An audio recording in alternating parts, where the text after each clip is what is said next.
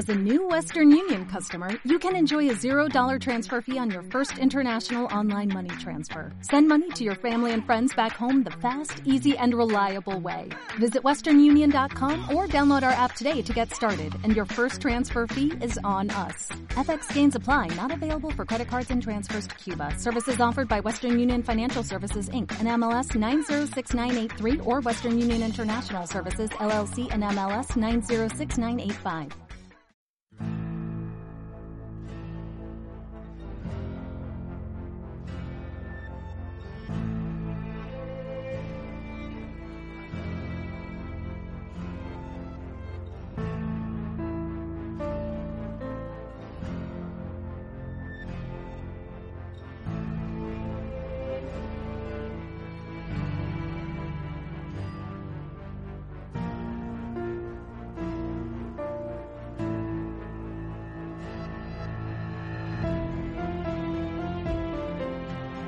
Bienvenidos a Expresa Westworld con destino al episodio número 7 de la segunda temporada. Esperemos tengan una divertida travesía y como siempre cuento para ello con mi querida amiga María Santonja.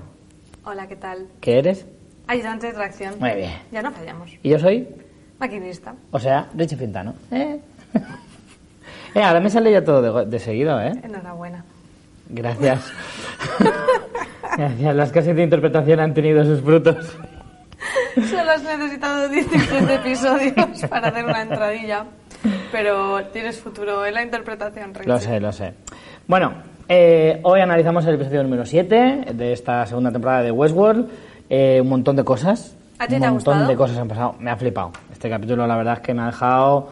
Porque por fin se han desvelado algunas cosas de las que llevamos hablando ya muchas semanas. Y ¿Has es- tenido que ir poniéndolo en pausa para procesar la información? Un poco, ¿eh? Un poco. Porque la verdad es que ha sido como demasiado contenido de golpe y había ciertas cosas que no acababa de, de asimilar del todo, pero, pero bueno, ah, para eso está este podcast. Para analizarlas poco a poco y ver si efectivamente confirmamos que no nos hemos enterado de nada. para eso está.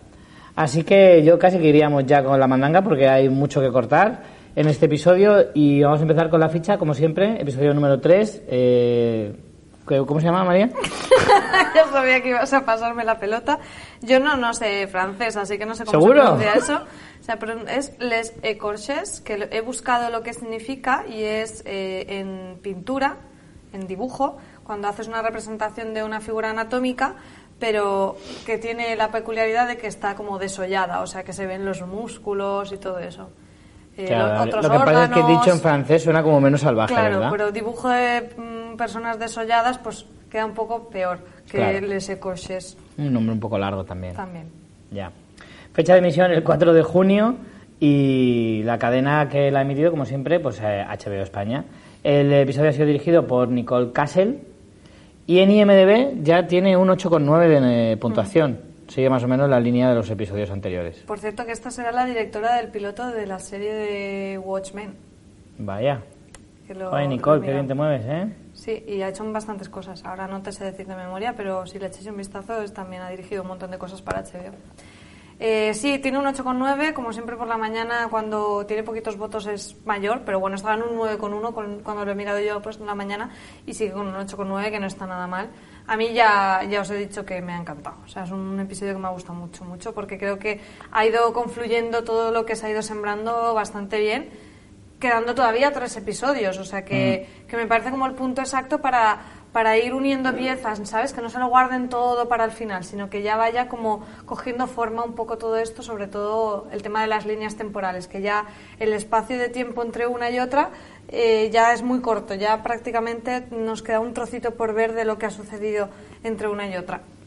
¿No te parecía que como estructura, cuando ha empezado el episodio, parecía como un episodio final de temporada? O sea, cuando han empezado a, a suceder cosas, a resolver algunas tramas, incluso, eh, yo estaba diciendo, madre mía, pero ¿qué episodio vamos? ¿Vamos por el 7 todavía? Digo, a ver si van a haber solo 8 esta temporada y no me he enterado. Pero no, no, no, o sea, me ha parecido como un ritmo de, de episodio y de contenido como muy frenético y de alguna manera demasiado resolutivo, ¿no? Es verdad que luego deja muchas cosas abiertas para los episodios que nos quedan y luego se- siempre se puede sacar cosas nuevas, pero no sé, me- por el ritmo me parecía que era eso, episodio del fin de, de temporada. Sí, pero ya también pasó en la primera temporada, el, el episodio 7 también fue uno de grandes revelaciones y uno de los mejores valorados, con lo que bueno, ya teníamos muchas expectativas respecto a este que para mí se han cumplido, no sé, ya veremos los, los comentarios y a la gente también le ha gustado. Bueno, pues vamos ya con las tramas, ¿vale? Vamos a empezar con Maeve y William, que se reencuentran después de un montón de tiempo. De hecho, hasta ambos se sorprenden de verse el uno al otro. Es decir, ¿qué haces aquí? no me pegas aquí. Esta es la trama que quizá queda un poco más desligada del resto del episodio. Hmm. Luego tiene una relación, pero bueno, la vamos a comentar primero porque todo lo que pasa después casi que hay que contarlo un poco en orden cronológico, si no resulta un poco complicado. A mí de esta trama el, el arranque me parece un poco confuso porque realmente dejamos a Maeve por un lado como huyendo de la Nación Fantasma, pero por allí estaban también Héctor y, y los demás y de esa gente no vemos nada. Ahí ya la vemos corriendo y vemos a la Nación Fantasma que persigue, pero en realidad está persiguiendo a otra gente en caballo que resulta ser William. Y ese principio me- a mí me descoloca un poco como diciendo, ¿qué hace aquí todo el mundo junto a la vez? A mí me pasó lo mismo. Me parece Porque que no está muy bien contado ese arranque, la verdad. Cuando veo aparecer a William, digo, un momento. Me- me- no me acuerdo de algún trozo que haya pasado en el capítulo anterior porque no recuerdo que, esa, que esta trama de, de Maeve acabara con el señor, con el hombre de negro por ahí danzando. Entonces yo también me quedé un poco perdido, es decir, no sé cómo juntarlos, pero bueno, haciendo un poco memoria, se supone que... Claro, es que al, hombre de negro lo dejamos que deja a su hija ahí durmiendo a la Bartola, Exacto, pero y se va. va a su bola. Pero no sabemos en qué momento se cruza con la Nación Fantasma. O ve, Gresca y deciden ir hacia allá. No, no, no queda muy claro, la verdad. Es un arranque un poco confuso. ¿no? Yo creo que es un poco, me parece que ha sido un poco forzado el hecho de intentar hacer que Maeve reviva su historia pasada tal cual, porque es encontrarse con su hija, viene alguien a por ella, pero es la nación fantasma que queda así un poco pillado y de repente aparece el hombre de negro tal cual como en su propia historia. Sí, de hecho ella tiene ese pequeño flashback y bueno, lo más gracioso es que William todo el rato todo es Ford. Su hija Sí. es Ford, esto se lo ha puesto Ford, Ese gato que me mira Ford, todo es Ford para todo él. es Ford. Entonces desconfía y enseguida dice, El taxista "Uy, que me ha cobrado mal, ese ha sido Ford. Todo es Ford en esta vida. todo es Ford. Y, Y cuando- además todos le miran en plan, ¿de qué hablas, flipado? ¿Qué Ford ni qué Ford? Yo quiero verte muerto y ya está. Sí, sí, sí. ella le, le dice que bueno, que, que no tiene nada que ver, pero que igualmente sí que desea haberle muerto. Y tenemos esa escena bastante chula en el que Ford, en el que Ford, ¿ves? Que todo es Ford. En la que William... Yo tengo eh, un Ford, por ejemplo. Todo es Ford, todo es Ford. Vemos eh, que Maeve eh, utiliza sus poderes para que los primos de Loren Lo primico. Vayan a atacar a William en una escena bastante chula. A mí me, me ha gustado un montón esta escena.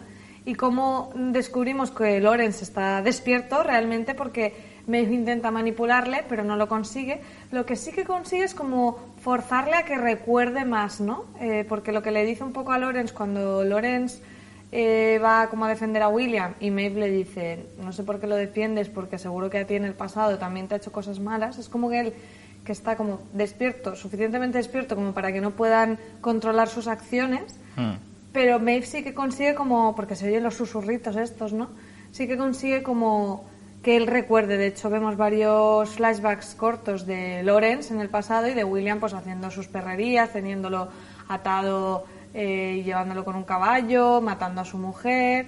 De hecho, William se, se, de- se delata porque se le escapa aún en una de las versiones o algo así. Sí, ¿No? dice, Dice- esta vez he salvado a tu aldea. Sí, esta vez, es, eh, aquella vez salvé a tu mujer. Y entonces él dice, ah, aquella vez. O sea, de las otras 25 te la cepillaste, ¿no? Entonces, de todas formas, recuérdame un poco, porque este, este Lorenz tan machote, no sé muy bien qué Lorenz es, porque había dos, había dos. Estaba el lazo, en plan chungo, y No, estaba... este es Lorenz normal. Lorenz normal era un pelele, no era tan machongo. Ya, no sé. La verdad que No sé en qué momento ha un habido una transición. A lo mejor al despertar se ha convertido en un tipo duro, así Mm. un poco más, tal vez. Pero yo recuerdo que Era cuando más un era. pillo, ¿no? Más que, que Sí, pero era más. Pero con el hombre de negro siempre se hacía muy pequeño. O sea, Sí. siempre era un tío que iba más a. Pues eso, como un pelele de- del propio hombre de negro. Yo- Entonces. Yo entiendo que al despertar todos se crecen, ¿no? O sea, Imagino. sienten como el poder que tienen, me parece a mí. De hecho, él con William ha tenido ya conversaciones que no quedaba muy claro si él se enteraba o no. Y ahora, al ver que está como despierto, que es la terminología que usan, podemos entender que sí se enteraba bastante de lo que le estaba hablando. De hecho, cuando él se cabrea y dispara a William, dice, esto te parece suficientemente real, ¿no? Antes de dispararle, que le deja bastante No, de hecho, le dice una frase es hasta que un hombre, un hombre no es real hasta que no sufre. Le dice esa frase. Y entonces, claro, lo de- porque claro, el hombre de negro lo diría mucho porque no, no los considera hombres, porque no sufren, no sufren de verdad, o al menos eso es lo que él entendería. Y entonces por eso dice no, no lo considero, pero claro, él ahora, como al tener más conciencia, sí que sufre, sí que puede sufrir más por su mujer, por su hija, o darse cuenta de, de que puede llegar a albergar rencor hacia él precisamente porque ha hecho todas esas perrerías, como tú dices. Entonces es como, vale, pues, pues yo ya sé lo que es sufrir, vamos a ver si tú sabes lo que es sufrir. Eh, ¿has, ¿Te has preocupado por la vida de Sí, William? te iba a preguntar exactamente lo mismo porque sí, no quiero que muera. El, el hombre de negro es un personajazo y por muy cabrón que sea, lo queremos vivo siempre. Yo de, eso sí, ¿No se está poniendo este hombre, la cosa mucho para que tenga una copia de seguridad de su conciencia por ahí? primero pensé, no, porque esa, esa vía no es posible. La conciencia, bueno, conciencia sí, pero, Pero corpórea no. no. instalar, claro. Corpórea no. ¿Para qué es un software si no tiene hardware? No nos interesa eso. Yo quiero a, a William ahí, dando guerra e incordiando a todo el mundo. Eso sí, Yo no le quedan que- brazos donde le puedan herir, ¿eh? Siempre le hieren en brazos, piernas, pero ya le han herido en todo. No, ahora la han herido en el Le han pecho. herido en el pecho y este hombre tiene más vidas que, que Garfield. Yo tengo una teoría ahí que creo que voy a dar por desmentida, porque de que William era un androide me parece que no, ¿no? Me va que no. ¿Ese quién la dijo? Yo. Pues yo creo que no, ¿eh? Porque si no hubiera Pero funcionado... tampoco la daría por desmentida del todo, porque... ¿Tú yo crees? sé. Hombre. A ver, es que ahora Es que vamos aquí a es muy entrar... difícil confirmar y desmentir. Vamos a tener porque otro juego. está- ¿Por qué no funcionan los, los poderes Jedi con Lawrence? ¿Por qué? Porque está despierto. Porque se está despierto. Claro. Entonces, entenderíamos que entonces William está despierto también, si fuera un androide. Pero si fuera un androide despierto, ¿qué hace en el parque danzando por ahí? No, o simplemente Maeve ni lo intenta porque piensa que es humano. Aunque su No sé. detectaría en Claro. plan que está. Claro, le saldría... Se está poniendo muy Cuando esa en teoría. ajustes, le No saldría... Cuando entres en ajustes del móvil, por ejemplo, te entran los dispositivos cercanos. Claro. Entonces a, a él le saldría el hombre de negro o hijo puta. Depende del nombre que se haya puesto a su clave. Sí, Entonces, no, yo creo que va a ser para descartar. Pero Yo bueno. creo que sí, ya es prácticamente descartable. Y nada, cuando justo acaban de disparar a William, llegan también la gente de Delos con Sizemore, que aquí nos han hecho la elipsis, que sí que dejamos a Sizemore mandando un mensaje para que lo recogieran. Pero vemos que Sizemore se preocupa de que no le hagan daño a Maeve. De, de hecho, dice como que ya no es como los demás, la necesitamos. Hmm. Y a la vez llegan la Nación Fantasma y se llevan a la niña. Sí. Que al final van a ser buenos, ¿eh? Es una montaña de rusa de emociones para Maeve en ese Sí. momento. En plan, qué cabrón, me ha traicionado, espérate, que aquel se lleva a mi hija, el otro nos ha muerto, ese me ha disparado. Son muchas cosas a la vez. Entonces, eh, sí, sí, la escena es genial porque pasa todo de golpe, pero también lo pasas mal, tú lo pasaste mal por Maeve, entiendo.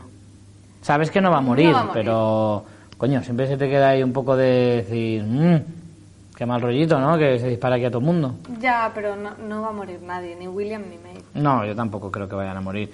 Y yo había pensado en dejar los, los muñecos tumbados porque están ahí al borde, pero es que en realidad no creo que lleguen a, a tanto. Hombre, si- es que los funcos no, no se pueden, no son muy articulados, pero si no los podíamos poner sentados o así como, como una bandera, a, ¿sabes? A medias. a yo los pondría, mira, tumbados pero de lado, rollo, ¡ay, qué malito estoy!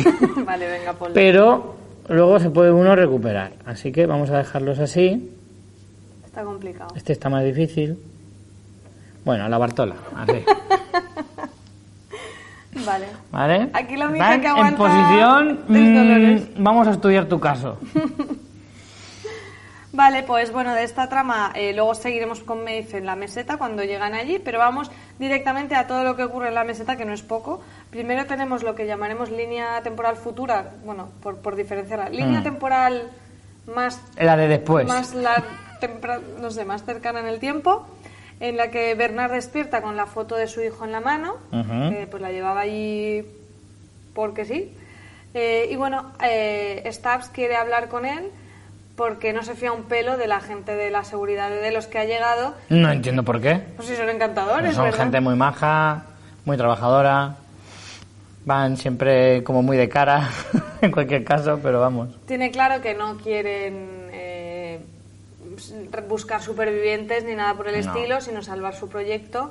Y le propone ir a la oficina de Teresa, de Teresa Cullen, que tenía eh, conexión por satélite, para pedir ayuda. Pero vamos, No, no sale ni del, de, ni del de hall. con el carrito de los helados. Ni del hall.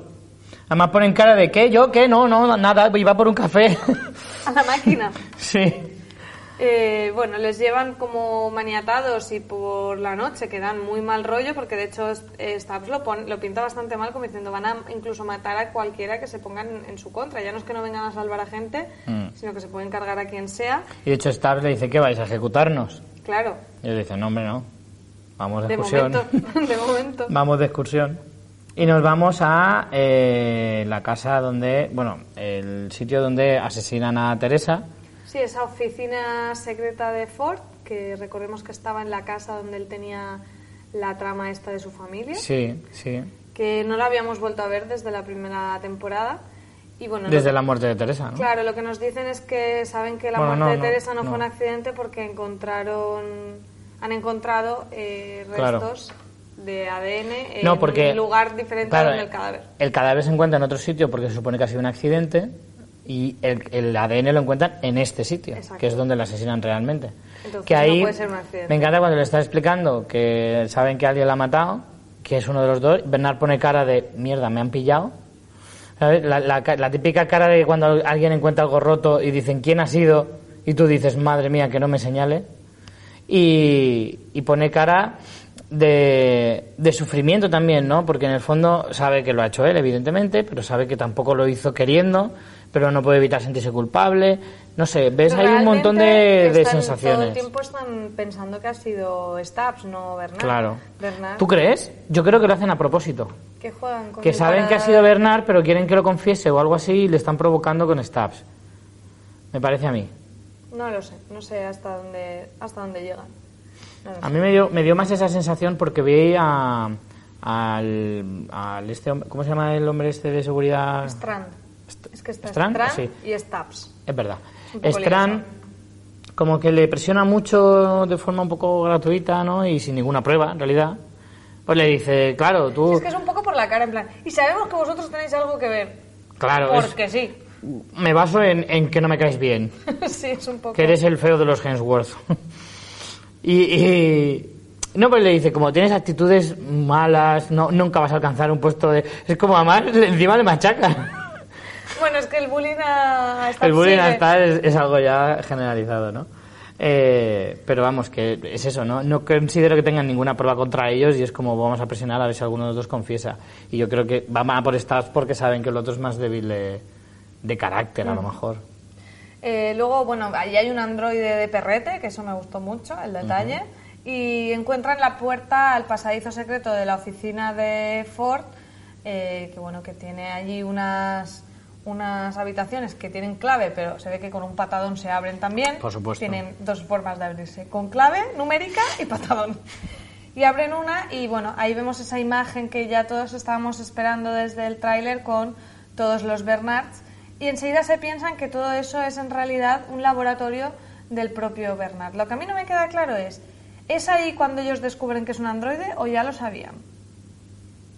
Mm, ya lo sabían. Yo creo que sabían que Bernard era un androide. Yo no lo tengo nada claro. Pero si le sale en el listado de personas androides.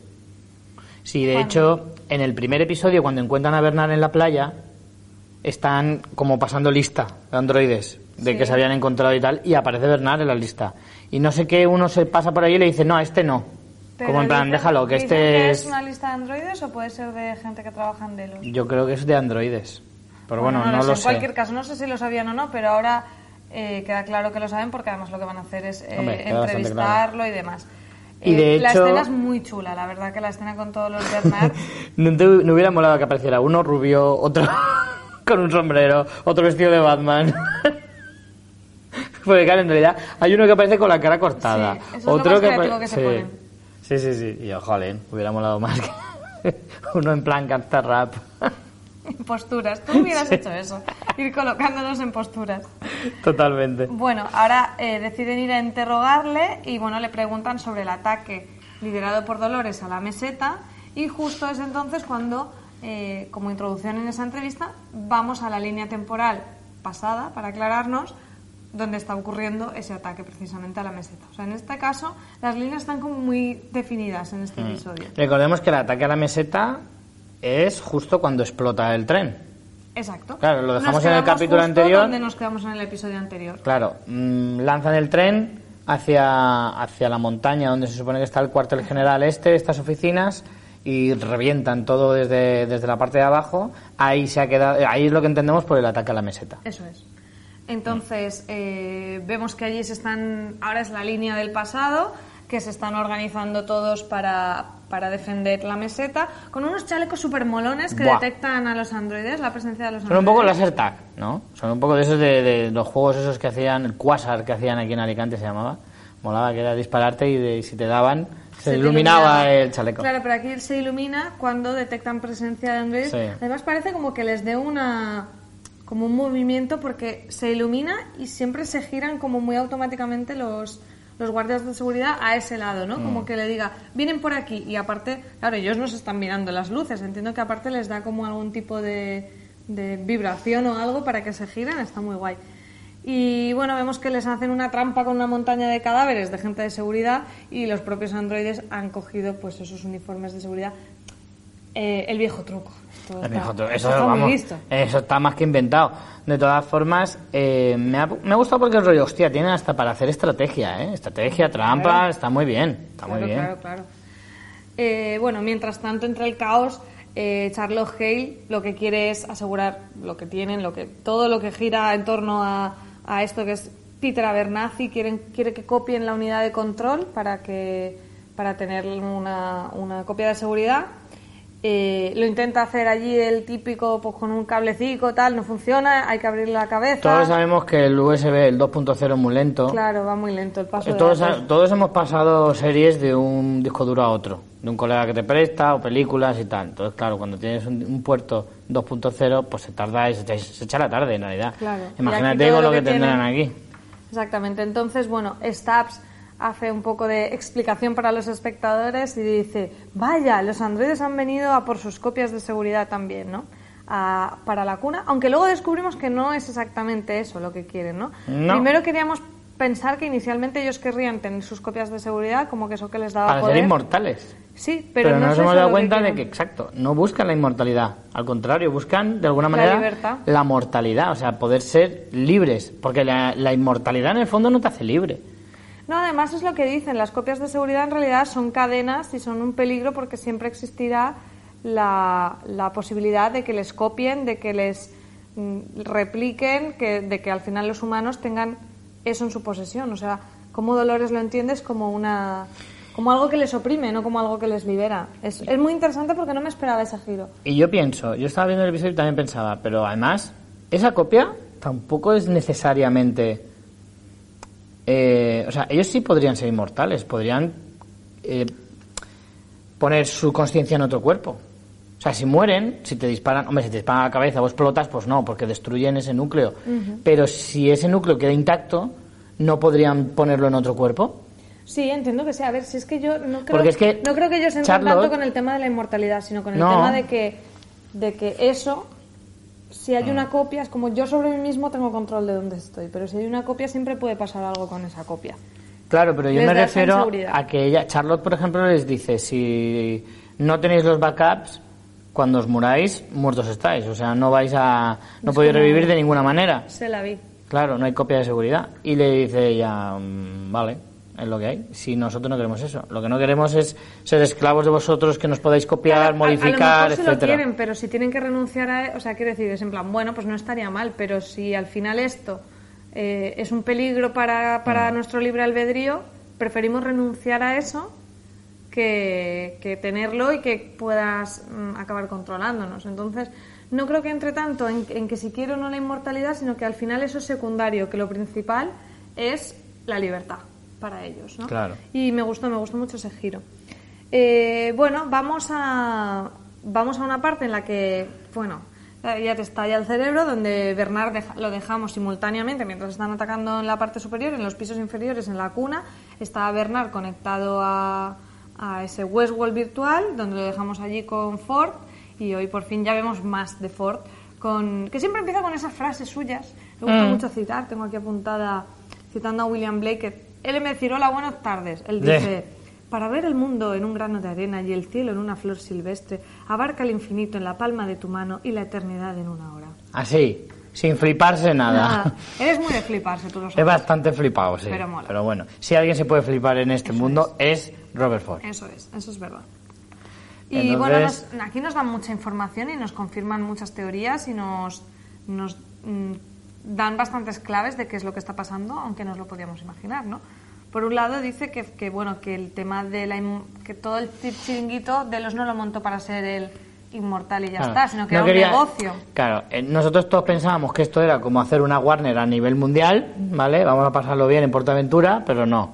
En realidad no. Lo que estaban haciendo era copiar el comportamiento humano, ¿no? Querían tener como una especie de copia desde de todo comportamiento y de todo toda reacción. Me- porque me interesa mucho lo de cuando dice las variables eran los eh, invitados, Mm. ¿no? Sí, pero todo te lo demás. adelantando un poco. Ah, vale. Eh, primero explica que James Delos dice como que preferiría su muerte a una mala inversión. Sí. Como diciendo, bueno, es que esto no era solo ni siquiera por, por su egocentrismo de él salvar su vida, sino que hay más allá. O sea, no, no solo lo que has descubierto con el James Delos ahí era lo que había detrás, sino es mucho más grande, que es lo que tú dices del parque. Luego también, bueno, es que salta un tema a otro, ¿no? Pero luego también explica sobre qué hace ahí Ford y entonces nos queda claro, ¿no? Con una frase muy guay también que dice, eh, Dios no, no creo que Dios creara, eh, que cuando, después de crear el mundo al séptimo día descansara, sino que se quedó a admirar su obra, como refiriéndose a él mismo, ¿no? Y él confirma que... Sí, que- ahí demuestra una vez más su nivel de flipadismo. Sí. O sea, estoy a la altura de Dios, más o menos. Estamos- él y yo estamos ahí, ahí. Sí, básicamente que es una comparación, pues, sin, sin ningún tipo de... Con toda humildad. muy básico, con toda humildad, por supuesto. Y entonces, claro, él lo que explica es eso, que, que efectivamente la copia de la unidad de control roja que eh, Bernard robó era la suya, aquí confirmamos una ¡Qué teoría, sorpresa! y que lo hizo antes de que Dolores le disparara. Pero que eh, sabe que la tecnología ha evolucionado como para tener esa copia de esa conciencia y estar en la cuna alojada, pero no lo suficiente como para que se traslade a un cuerpo, porque eso es lo que hemos visto que pasó con James Delos, que no se ha perfeccionado suficiente y sigue, y, y sigue dando fallos y se volvería loco. ¿Vale? Entonces, eh, jolín, es un montón de información la que nos dan. Claro, a mí eso es lo que me parece más importante, el que, que él nos explica el por qué no se está haciendo con más gente. O sea, él- Claro. él- ya lo hemos visto con James Delos, que lo habían intentado durante muchos años, no conseguían hacerlo. Y, y además tiene una frase que me resulta bastante inquietante, que es cuando dice, solo nos faltaba por copiar la mente humana. Sí, habla de que tenemos copias de todo menos de la mente humana y es lo que estaban como Como intentando. queriendo decir, a mí yo solo entendí como que la naturaleza no permite eso. ¿Sabes? Es como que las como que la naturaleza es muy sabia, ¿no? Es como la propia naturaleza no permite que el ser humano se coma a sí mismo o cuando se reproduce con gente de su mismo ADN, o sea, de la misma familia, da problemas porque la naturaleza cree que eso es antinatural y no lo permite y por eso provoca que no funcione. sistemas de autorregulación. ¿no? Exacto. Entonces yo entendí eso, como que la mente es imposible de copiar por mucho que avance la tecnología, porque evolutivamente tiene que ser así. ¿Sabes? Yo lo entendí como eso. Sí, lo que pasa es que sí, en realidad sí lo han conseguido. Lo que no han conseguido es implantarlo en un anfitrión. Claro, pero bueno, sí lo han conseguido a un nivel más extrasensorial, por así decirlo, que de alguna manera material, que puedas decir, vale, yo me puedo convertir en otra en otra criatura. Y luego un poco hablan de lo que tú dices, o sea, nos, nos confirman ya un poco to- cómo ha llegado por ahí y qué hace ahí. Bueno, qué hace ahí aún quedan unas cuantas dudas, pero lo que pasó, ¿no? Lo que nos ata con, la, con el final de la primera temporada y después volvemos a la pregunta de qué hacía James Delos, ¿no? Y hablan qué hacía eh, Delos con el parque y hablan de que las historias no cambiaron en 30 años porque en realidad era como un experimento. Sabes que en los experimentos, eh, por ejemplo, si se prueba una medicina, se pone un grupo de control eh, normalmente se, y se pone uno con variables para ir viendo cómo, cómo funciona, ¿no? Y, o se pone uno con placebo, siempre hay varios grupos y eso es lo que se, se utiliza. Entonces, claro, necesitas que el grupo de control siempre sea como idéntico para que si, si, metes variables en las dos cosas no tienes con qué comparar. No sé, me estoy explicando un poco, hmm. pero más o menos es eso. Sí, se entiende. Entonces, eh, por eso las historias se repetían para que eh, para que eso fuera como el grupo de control y está bastante guay. Dice lo de nuestra misión no era codificar a los androides, sino decodificar a los huéspedes. Un poco lo que estabas diciendo de entender todo el comportamiento humano para poder replicarlo. Pero claro, aquí ya me queda la duda, para replicarlo, para realmente extraer conciencias o crear humanos o, ¿sabes? Yo entiendo hmm. que es para extraer las conciencias, pero tampoco es tan, tan claro. Pues crear humanos en realidad no, no, le veo el sentido, no, no, le veo la ventaja. ¿Para qué vas a crearlos si ya se hacen solos? bueno, no, no lo entiendo, quiero decir, entendería eso, el, el hacer que las mentes privilegiadas o los, o los ricos quisieran vivir eternamente y solo un grupo de afortunados por, por, por eso, precisamente por ser los más ricos, podían acceder a eso.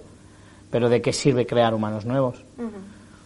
En cualquier caso, eh, bueno, más adelante lo dicen también y, Ford también lo remarca y es como los creamos para que se parecieran a nosotros y al final quisimos ser nosotros los que se parecieran a ellos. Sí, por el tema de la resurrección, ¿no? Volvemos al tema de la resurrección, entonces entiendo que están como trabajando en eso. Eh, después de esto, que casi nada, o sea, descubrimos un montón de mm, cosas. Casi nada. Seguimos teniendo más información y es qué está pasando en este espacio fásico, en este Westworld virtual. Eh, Ford lleva a Bernard a la casa de Arnold, la que vimos ya en, en el, supuestamente en el exterior del parque, cuando, que Arnold llevaba a Dolores a esa casa que tenía como unos ladrillos extraños, no sé si se recuerda el chaletaco que se había hecho. Y entonces lo que nos cuenta Ford es que al final el Westworld virtual era un poco la plataforma de pruebas donde creaban cosas antes de reproducirlas como en el mundo real. Eh, que me parece curioso que lo haga también, rollo, me hago una casita con los Sims, o sea, con una casa, que es como, ¿por qué? Pero hay una cosa que yo no entendí. ¿En ese, en ese Westworld virtual entraban invitados humanos? No. No. No, yo entiendo que accedía Ford y Arnold. ¿Cómo? No lo sé, conectándose el, ¿sabes? Tipo como, como un, ¿cómo se llamaba esto? Un Second Life, pero que no entraban los demás, yo entiendo que no. Entiendo que entraban Ford y Arnold, porque habla de que Arnold hizo esa casa como pruebas allí y luego habla de que Ford, antes de sacar como el núcleo de Bernard, lo probó dentro del Westworld virtual.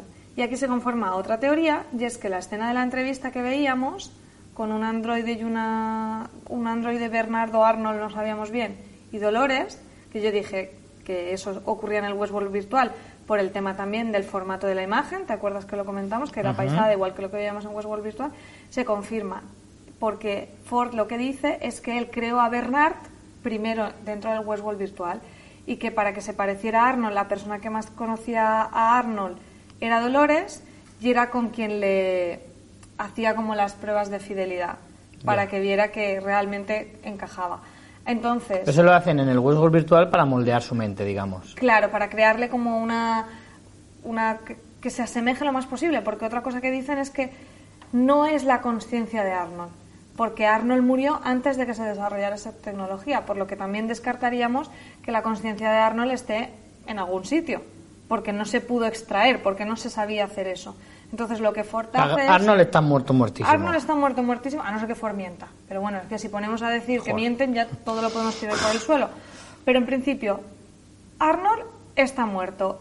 Y las escenas que vemos es eh, que Ford está intentando recrearle, no su conciencia, sino hacer a alguien parecido, es decir, a Bernard.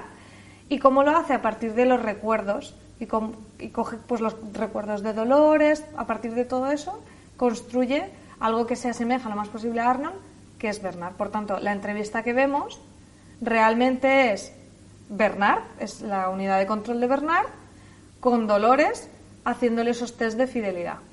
Lo que pasa es que, claro, yo dije, en realidad Dolores es Ford. No es que sea Ford, es Dolores, pero sí que el que está detrás de hacer esa prueba es Ford. Hmm. estás entendiendo? Es Sí. un poco confuso.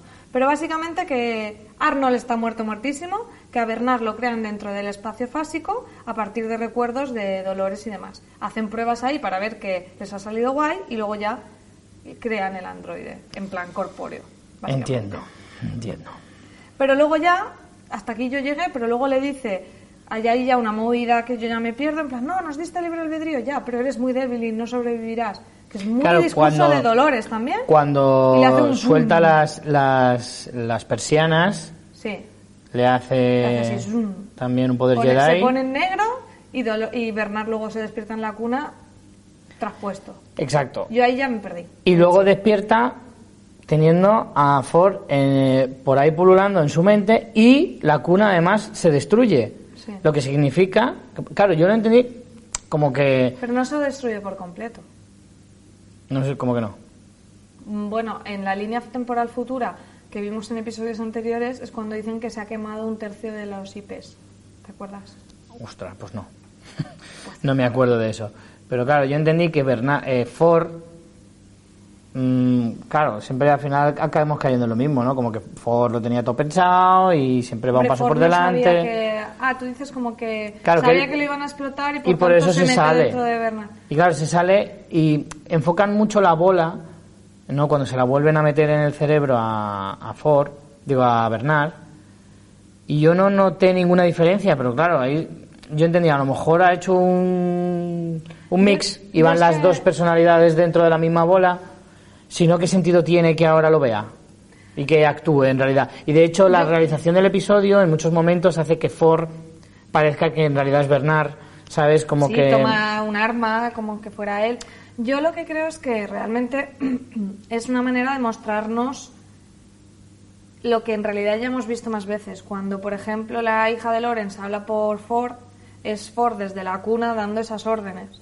Lo que pasa es que aquí, para mostrárnoslo visualmente de una manera más atractiva, el hecho de mostrarnos de que Ford controla a Bernard, lo ponen allí como su colega Casper, pero realmente no es que esté dentro, sino que sigo pensando que es a través de la cuna. O sea, que la Yo. cuna no está destruida. Creo que creo que la unidad de, o sea, creo que la conciencia de Ford sigue allí. Lo que pasa es que tiene ese poder sobre sobre Bernard. Pero Hombre, no lo sé, sí que es un poco confuso. Es bastante confuso, no, no se acaba de entender muy bien. Y sí que es verdad que en lo que le dice justo antes de hacerle así con la manita, Si dice todo lo que eres se perderá para siempre a menos que abramos la puerta. Y le dice no eres lo- no tienes lo necesario para vivir, tal. Yo ahí ya me pierdo. no es necesario, te calla la boca ya. Yo ahí ya me pierdo. Además dice, el libre albedrío, sí, te lo di, pero como te lo doy, te lo quito y ahora me pongo yo y vas a hacer lo que a mí me salga de las narices. Bueno, también se lo dice con lo del libre albedrío. Dice, tú hiciste que Dolores te disparara. Y dice, no. Yo sabía que lo iba a hacer, pero lo hizo ella porque le dio la gana. Claro, yo no la empujé a hacerlo. Claro, dice. yo no la empujé. No, no es que yo la manipulé para lo que lo hiciera. Yo sabía que ella iba a acabar haciéndolo. Hmm. Es como... Los límites ahí son... Eso curiosos. confirma una de mis teorías en realidad. Que Dolores está influenciada por Ford, pero no manipulada. No sé si esa te la apunté, Rich. Vaya por Dios, una que acierto y me la quitas. Yo decía que Dolores actuaba con mucha más decisión y que Ford no la manejaba tanto. Que la influía o le, le decía cositas al oído, Sí, pero bueno, no la manipulaba. Recuerdo que lo comentamos, pero no lo apuntamos como teoría. Aquí hay que poner un botón de teoría para Ah, claro, apuntarlas, claro. porque si no, si tengo que apuntar todo lo que decimos... Claro, nos sí, total, morimos. solo llevamos 28. Exacto. No, llevamos como 31, ¿eh? Ah, bien, bien, bien. Eh, bueno, le hace el poder Jedi fundido a negro y Bernard se despierta sin saber, mm, como muy desorientado, que esto es lo que digo yo, que parece que nos ya lleva muy cerca a la línea temporal más futura, porque es un poco el, el- el apardalamiento que tiene Hmm. Bernard, ¿no? Ya vemos un poco de dónde le viene. Claro. Eh, en ese momento, claro, él sube, eh, Ford le, como que le domina la mente, se deshace de Elsie, Sí, se deshace, la- le dice, vete por café. sí, vete por un coche y tal, que yo te espero aquí. Y, y bueno, tiene ese conflicto, ¿no? Ahí vemos como que Ford sí que le domina o, o le maneja, pero que Bernard no ac- actúa también en el sentido de que Ford no está dentro de él Por eso digo que yo creo pero que es a sí, través o sea, de la cuna. Quiero decir, a ver, sí, sí que está dentro de él, pero como que no tiene manejo del cuerpo de, Fo- de Bernard, por así decirlo, sino que Bernard tiene que ha- hacer lo que él le diga. Pero lo acaba haciendo. Lo acaba haciendo, dice, pero "Esto no eso también significa, tuya". es que lo- estuve pensando, pues, yo daba por hecho que la cuna había desaparecido, entonces claro, que so- eh, lo que queda de Ford está dentro de Bernard. Mm. Eso es lo que yo pensaba, si me dices que la cuna no ha desaparecido del todo, Quedan dos tercios. vale, pues entonces es otra historia. Porque, claro, yo pensé, si Ford está dentro de Bernard y Bernard va a entrar en conflicto con Ford constantemente hasta que llegue un punto en el que se, se acabe deshaciendo de Ford, que creo que eso sería lo lógico, Ford acabaría desapareciendo definitivamente. Ya ni Sí, conciencia dices ni leches. Si Bernardo a lo mejor se suicidara o algo así, No, a lo mejor control. consigue eliminarlo de la mente de alguna manera, a lo mejor consigue otro nivel de despertar, como, como Maeve o alguna cosa así, de decir, ya no Mm. Ya te no dejo... puedes controlar, ¿no? Exacto, como que ha evolucionado un, un pasito más. Es un poco a- como una figura de un tío de una secta, ¿sabes? Como que controla Claro. a los demás. Entonces, de alguna manera, él se podía deshacer de él sin necesidad de morir. Y es como matar a Ford, definitivamente, ¿no? Es como te mato metafóricamente, al tener en cuenta que no estás en ninguna otra parte. Pero si está la cuna todavía ahí, pues mi teoría ahí se, de- se desarma. Bueno, mientras tanto, en los pisos superiores tenemos a Stubbs que amenaza con disparar a Bernazzi si no le dice qué es lo que oculta realmente. No acaba de quedar claro, ¿no? Sabemos que es como, como que fuera el crack que desencripta algo mayor, ¿no? Porque hablan todo el- ah, empiezan a hablar de como de una llave, Sí. luego Dolores también lo dice, que también eso me choca mucho porque es como, Dolores, ¿cómo sabe todo eso? ¿Cómo sabe lo de la cuna? Claro. Que lo sabe por la relación que tuvo con Arnold. Es un poco... Eso yo creo que todavía no nos lo han desvelado, pero que nos lo explicarán un poco mejor, porque es verdad que no tiene ningún sentido. Yo, de hecho, en algunos momentos de la serie he perdido el objetivo de algunos de ellos. Y de verdad que Dolores, yo entiendo que quiere una revolución, pero también los pasos que va dando no me acaban de, de quedar muy claro el por qué los da, o hacia dónde quiere ir, o por qué los va dando en el sentido de a qué te va a llevar esto. O sea, ¿qué necesitas tú para conseguir esa revolución? Que tú consigas un ejército porque tienes que abandonar el sitio y no te va a dejar los de seguridad, lo puedo que entender. mejor esta pero puerta que... es una puerta, tal cual. Literalmente, es la puerta sí, de salida de Westworld, ¿sabes? Podría ser. Yo lo que entendí Sería como fue... una jugada, como el laberinto era metafórico en la primera temporada, la puerta es una puerta. A los show de Truman. Yo creo que no. Creo que la clave es lo que activa ese arma que hay en el Valle de Allende. Creo que va un poco más por ahí, Lo que dicen porque es, eh, cuando Hale le dice, ah, pues si tú no sabrías ni qué hacer con esto ni lo que es, y luego se acojona porque dice, ostras, esta tía lo sabe todo, le dice, es una llave para encerrar vuestro tesoro. para abrir el tesoro, dice. Creo. Bueno, bueno, sí. Y Para abrir ¿te da miedo? Lo que tienen las llaves. Sí, sí, eso también. Pero yo creo que le dice algo así como, tienes miedo a que sepa lo que sé, eh, o sea, tienes miedo porque, porque sé lo que es, y es lo que hace es abrir tu tesoro. De hecho, no vas mal con lo del tema del valle porque ella le dice eh, la promesa de vuestra eternidad morirá en el valle. Exacto. Yo lo que creo es que ese arma puede destruir a todos los androides. Creo.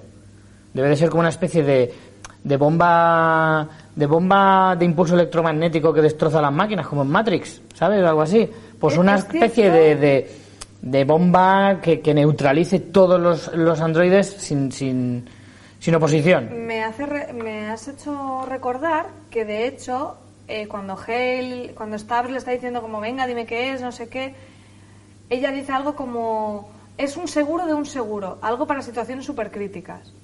Y le dice, ¿no, ¿y dice no te parece esta ¿no una situación crítica? Entonces sí que podría ser como el super botón de autodestrucción que tú dices. Claro, yo creo que va un poco por ahí.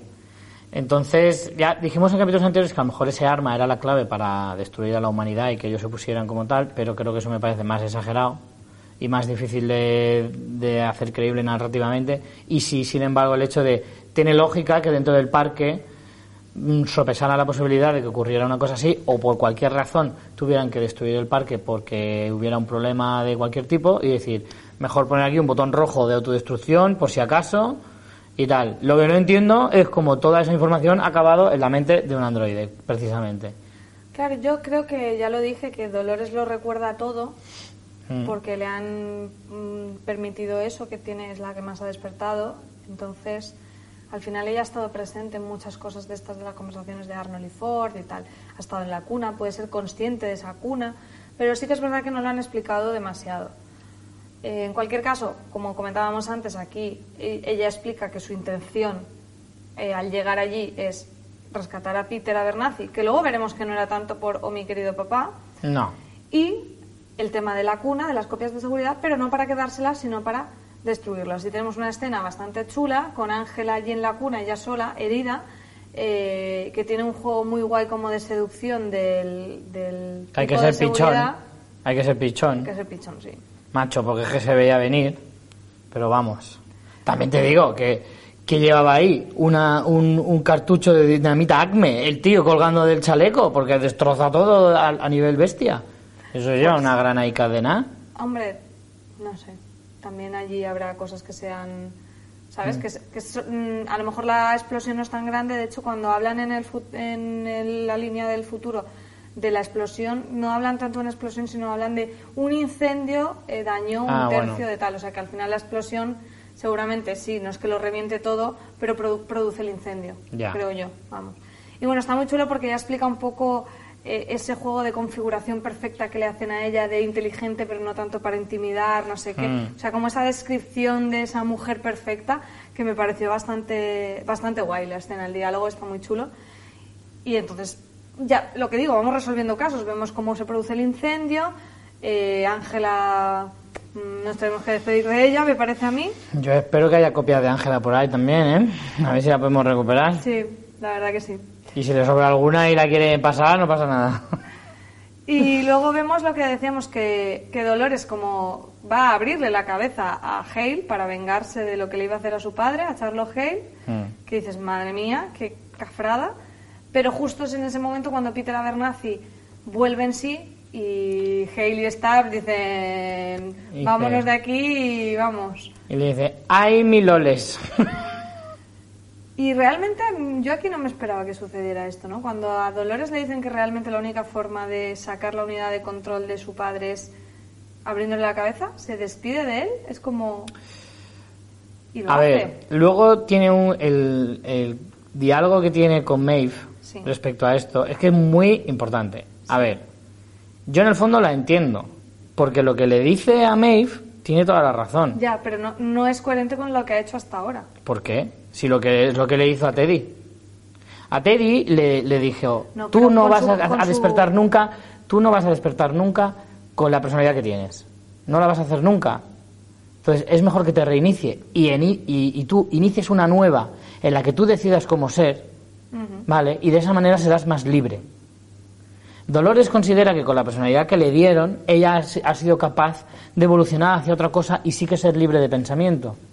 Y entonces lo que le dice es, si yo me ato a las cosas que me dejaban anteriormente, eh, eh, o sea, que me, que me convertían en la Dolores que ellos me crearon, en el fondo no, es estoy rompiendo mis cadenas. Sí, sí, eso yo lo Entonces, entiendo. a Maeve lo que le explica es eso. Sin embargo, el hecho de por qué tenía tanta importancia Peter Abernathy, por qué iba detrás de su padre, todo era una pantomima. Lo que quería buscar era lo que tenía en la cabeza.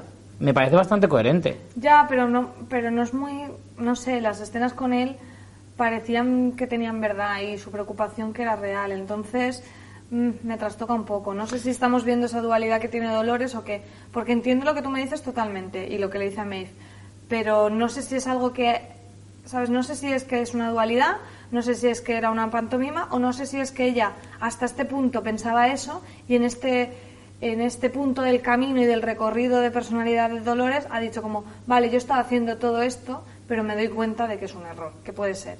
Pero me queda un poco cojo la, la explicación. A mí me Eh, gustó, me gustó ese detalle, porque al final... y la conversación está muy guay porque, bueno, si quieres vamos a esa escena que dices, llegan los de Delos con Maeve y Sizemore, los de Delos, claro, se ven aquello así y se van corriendo, Sizemore se esconde y cuando salen Dolores y demás, se encuentra Maeve y tienen ese diálogo que, que dice lo que, lo que tú comentabas, la frase que dice es, los parientes que nos dieron son solo otra cuerda con la que atarnos. Nuevamente habla de cuerdas igual que con el tema de la unidad de control. Hay una frase buenísima que le dice Maeve, que dice, estás, de- estás, eh, estás como muy metida en la oscuridad o algo así, y ella le contesta, cuando entras mucho en la oscuridad es cuando empiezas a ver realmente.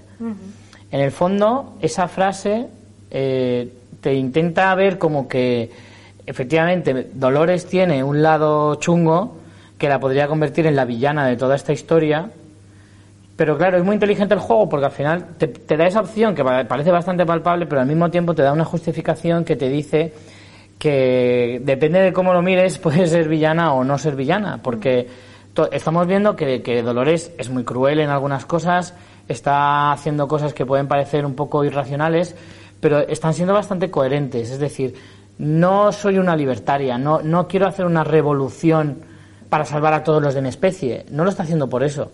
Es- quiere salvar a la especie, pero no a toda la especie. Porque considera que no todos son válidos para ello. Entonces lo que quiere es salvar una idea más que una especie. No sé si me estoy explicando. Te explicas. O sea, es decir, si quiero salvar a mi especie, solo puedo hacerlo con los que de verdad De hecho, a Maeve le dice que esa bondad que ella tiene la pueden usar en contra de ellos. Exacto, exacto. Entonces, y de hecho, a mí me sorprendió que no la matara, porque en el fondo, es, es decir, me estás. Me, es que supones la un peligro para porque mí. dice, la mujer que yo conocí no hubiera acabado así. Y es cuando ella le dice, bueno, es, es porque estaba buscando a mi hija y la cogieron. Y es como, ves, es que eso es lo que te está haciendo débil. Pero en realidad, ella valora a Maeve, sabe que es muy poderosa y que ha despertado. claro. Es como, no, no me voy a cargar a alguien que ha despertado, a no ser que me lo pida, ¿no? Que es un poco como Mm. que se ofrece. Y en contraposición, Maeve lo que le dice es, bueno, todo esto de que los familiares que nos han dado son cuerdas con las que atarnos es la manera de justificarte lo que has hecho, ¿no? Y es ese momento en el que nos muestran que efectivamente lo que no hemos visto, porque hubiera sido súper desagradable, eh, ha sucedido y es que le ha abierto la cabeza a Peter Abernathy y ha sacado esa unidad de control. Yo creo que lo decía por Teddy, no tanto por Peter Abernathy, porque de hecho hay un plano de ve- Teddy. Ya, bueno, es que también, como tiene una retaíla, pues Sí, hay que no, comentarle. y claro. bueno, luego tenemos allí eh, peleas, puñaladas, tenemos que matan a Clementine, Teddy le pega una paliza a Kuglin. eh, Ay, que no me maten a Kuglin, hombre. Bueno, no sabemos si lo matan, pero lo deja. Igual lo dejan más guapo de lo que era. Sí, Eso sí, pero, jo, no quiero que lo maten, que el personaje mola un montón. Y- Ahí dice- Tiene una frase buenísima, es de no te flipes que, que están atacando en todos los parques. A uno que le dice, esto es la leche, madre mía, estoy cargándome a mil. Y otro le dice, no te flipes, no te flipes. Ahí en su, en su línea, me gusta mucho el personaje por eso.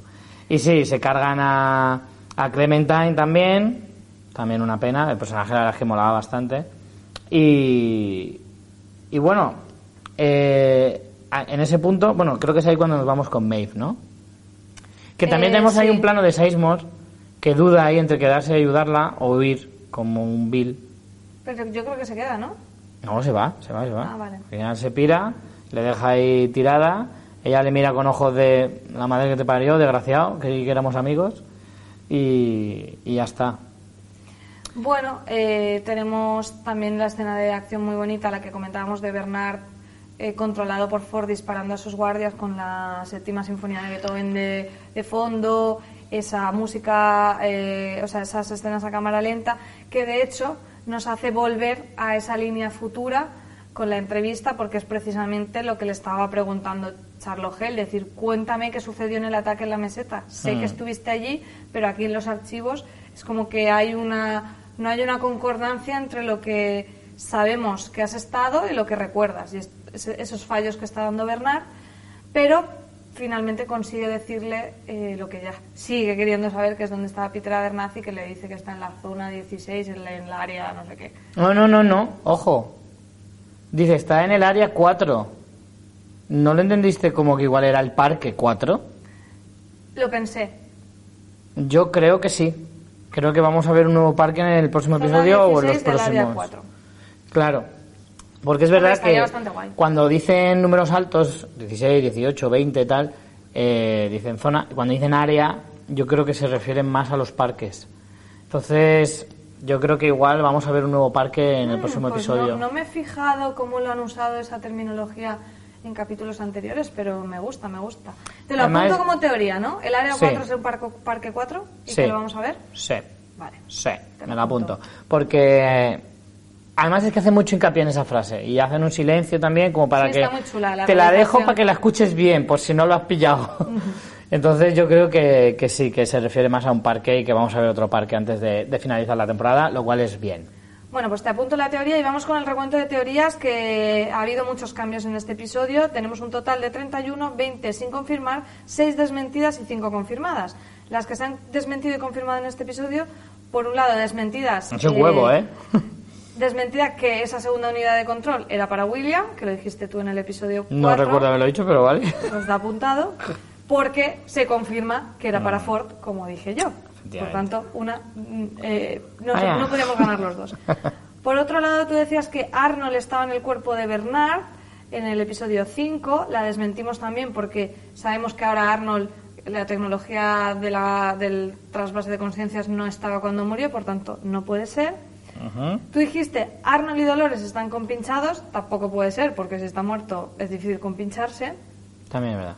Y por otro lado, yo dije que la conversación entre Dolores y Arnold, esa Dolores era en realidad Ford probando la conciencia de Arnold. Bueno, es que esto sería más mm, confirmado. Lo que pasa es que aquí, claro, no es Ford, sino que. Ford usa Dolores. Pero es casi confirmada realmente. Hay un, matiz ahí lingüístico, pero vale, la daremos como desmentida. Pero realmente sí que es Ford. Lo que es Ford usando. Pero esto es como lo que te decía yo antes de la teoría mía de que eh, Dolores actúa más por motu propio y Ford solo intenta el ahí único meter... matiz es que no es Ford en sí, pero Claro. es... Vale, la dejo desmentida. Me estás mirando demasiado mal porque, claro, como yo he confirmado muchas, pues te cabreas. Eh, y confirmada la que decía que la segunda unidad de control es para Ford y que la conversación entre Dolores y Arnold tenía lugar en el Westworld virtual. Es así, Es así, esa no me puedes decir. es así. Es Vamos con los personajes de la semana. Yo eh, me quedo con Robert Ford.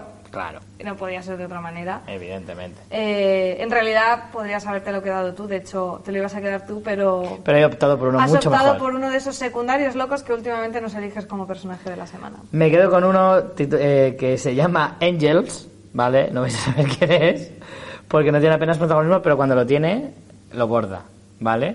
Es el militar de este pelo a capa que dice la maravillosa frase, si la veis la versión en castellano, dice, a reventar cacharritos. que la he buscado en la versión original. La versión original dice, pequeño, suave y calentito. y la versión española es, a reventar cacharritos. Es cuando bajan a la zona de la cuna y todo Escúchame. eso a disparar. Parece, claro, es al que es al que explotan. Eso. Es el mismo, es el mismo, ese. Pero escúchame, parece sacado una letra de una canción reggaetón. Pequeño, suave y calentito, a reventar cacharrito. Solo por eso es tu personaje de la semana. es el personaje de la semana, me encanta. Me encanta. Lástima que lo hayan matado, porque seguro que me daban más frases buenas. Bueno, y vamos con comentarios de esta semana. Eh, por ejemplo, Gisela nos ha dicho que... eh, ¿Os imagináis que Félix sea el hijo del genetista ligante de Jurassic Park, eh, Jurassic World, Henry Wu? Yo no me acuerdo del personaje este, del genetista de Jurassic Park. ¿Tú te acuerdas? ¿Cómo, cómo, cómo? O sea, es como hacer una confluencia de Jurassic Park, que es del mismo autor que Westworld, y había un genetista, a ver, esto no va nunca a confirmarse, pero que sería gracioso. Había un genetista en Jurassic Park, Ah, sí. que Sí. no me acuerdo de él. Sí, era este que tenía como rasgos asiáticos, que de hecho sale en las de en la, Jura- en la última, la de Jurassic World también sale. Ah, pues eso dice, que estuviera emparentado con Félix, On- Onda. porque son asiáticos, Richie. Es un poco racista. Un poquito, sí. Pensar que todos los asiáticos son familias es un poco feo, pero bueno.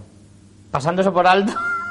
No, hombre, molaría muchísimo que eso fuera cierto. Nunca lo van a decir, nunca lo van a decir. Y si dicen el apellido de Félix y resulta que es Wong, Wu, creo que es. Bueno, eh, Molaría, voy ¿eh? mal, voy mal. molaría. Vale, pues eh, nada más, no tenemos mucho tiempo, hoy hemos comentado un montón de cosas, así que simplemente recordaros que nos podéis mandar vuestros comentarios al Twitter mencionando fuera de series y con el hashtag Expreso a Westworld. Para despedirnos, ha habido muchas frases, sobre todo frases de estas molonas de Ford, A reventar cacharritos, por ejemplo. o a reventar cacharritos que tú la habías propuesto, pero Sí, que te he vetado, no, porque no me parece nada épico terminar el programa diciendo a reventar cacharritos. No, perdona. es indudablemente la frase del episodio, independientemente de que a ti te guste más o menos. Pero es la frase del episodio. Bueno, hemos escogido otra. Eh, Richie, haz los honores. Vale, la dice el personaje de Charlotte Hale. Dice, me imaginaba que tendrías esqueletos en tu armario. Bernard, no me imaginaba que fueran tuyos. Es una frase acá, ¿eh? Es bastante molona. Bastante ya que la has pillado ahí con el armario de todos los androides Bernard, pues, Pues por sí. lo menos que le pilles diciéndole un fasca chulo. Pues sí. Así que, pues con esto nos despedimos ya esta semana. Muchísimas gracias por seguirnos. Recordad, podéis suscribiros a nuestro canal de YouTube. Y dar a me gusta si os Muchos pulgares arriba. Y también nos podéis escuchar en podcast, en Ivos, en iTunes y en todos los podcasts posibles. Así que nada, nos vemos la semana que viene. Ya vamos acabando, entramos en el último tercio de la temporada. Madre mía. ¿Eh? Todo lo que parece, queda para hoy ha parecido incluso que nos hemos enterado de algo, ¿eh? con todo lo que había. Con todo lo que había. Incluso tú. Incluso yo. Contra todo pronóstico, ¿eh? Pero es así. Así que nada, nos vemos la semana que viene. Muchas gracias. Chao. Adiós. ¿Te vas a quedar así ¿Sí? un?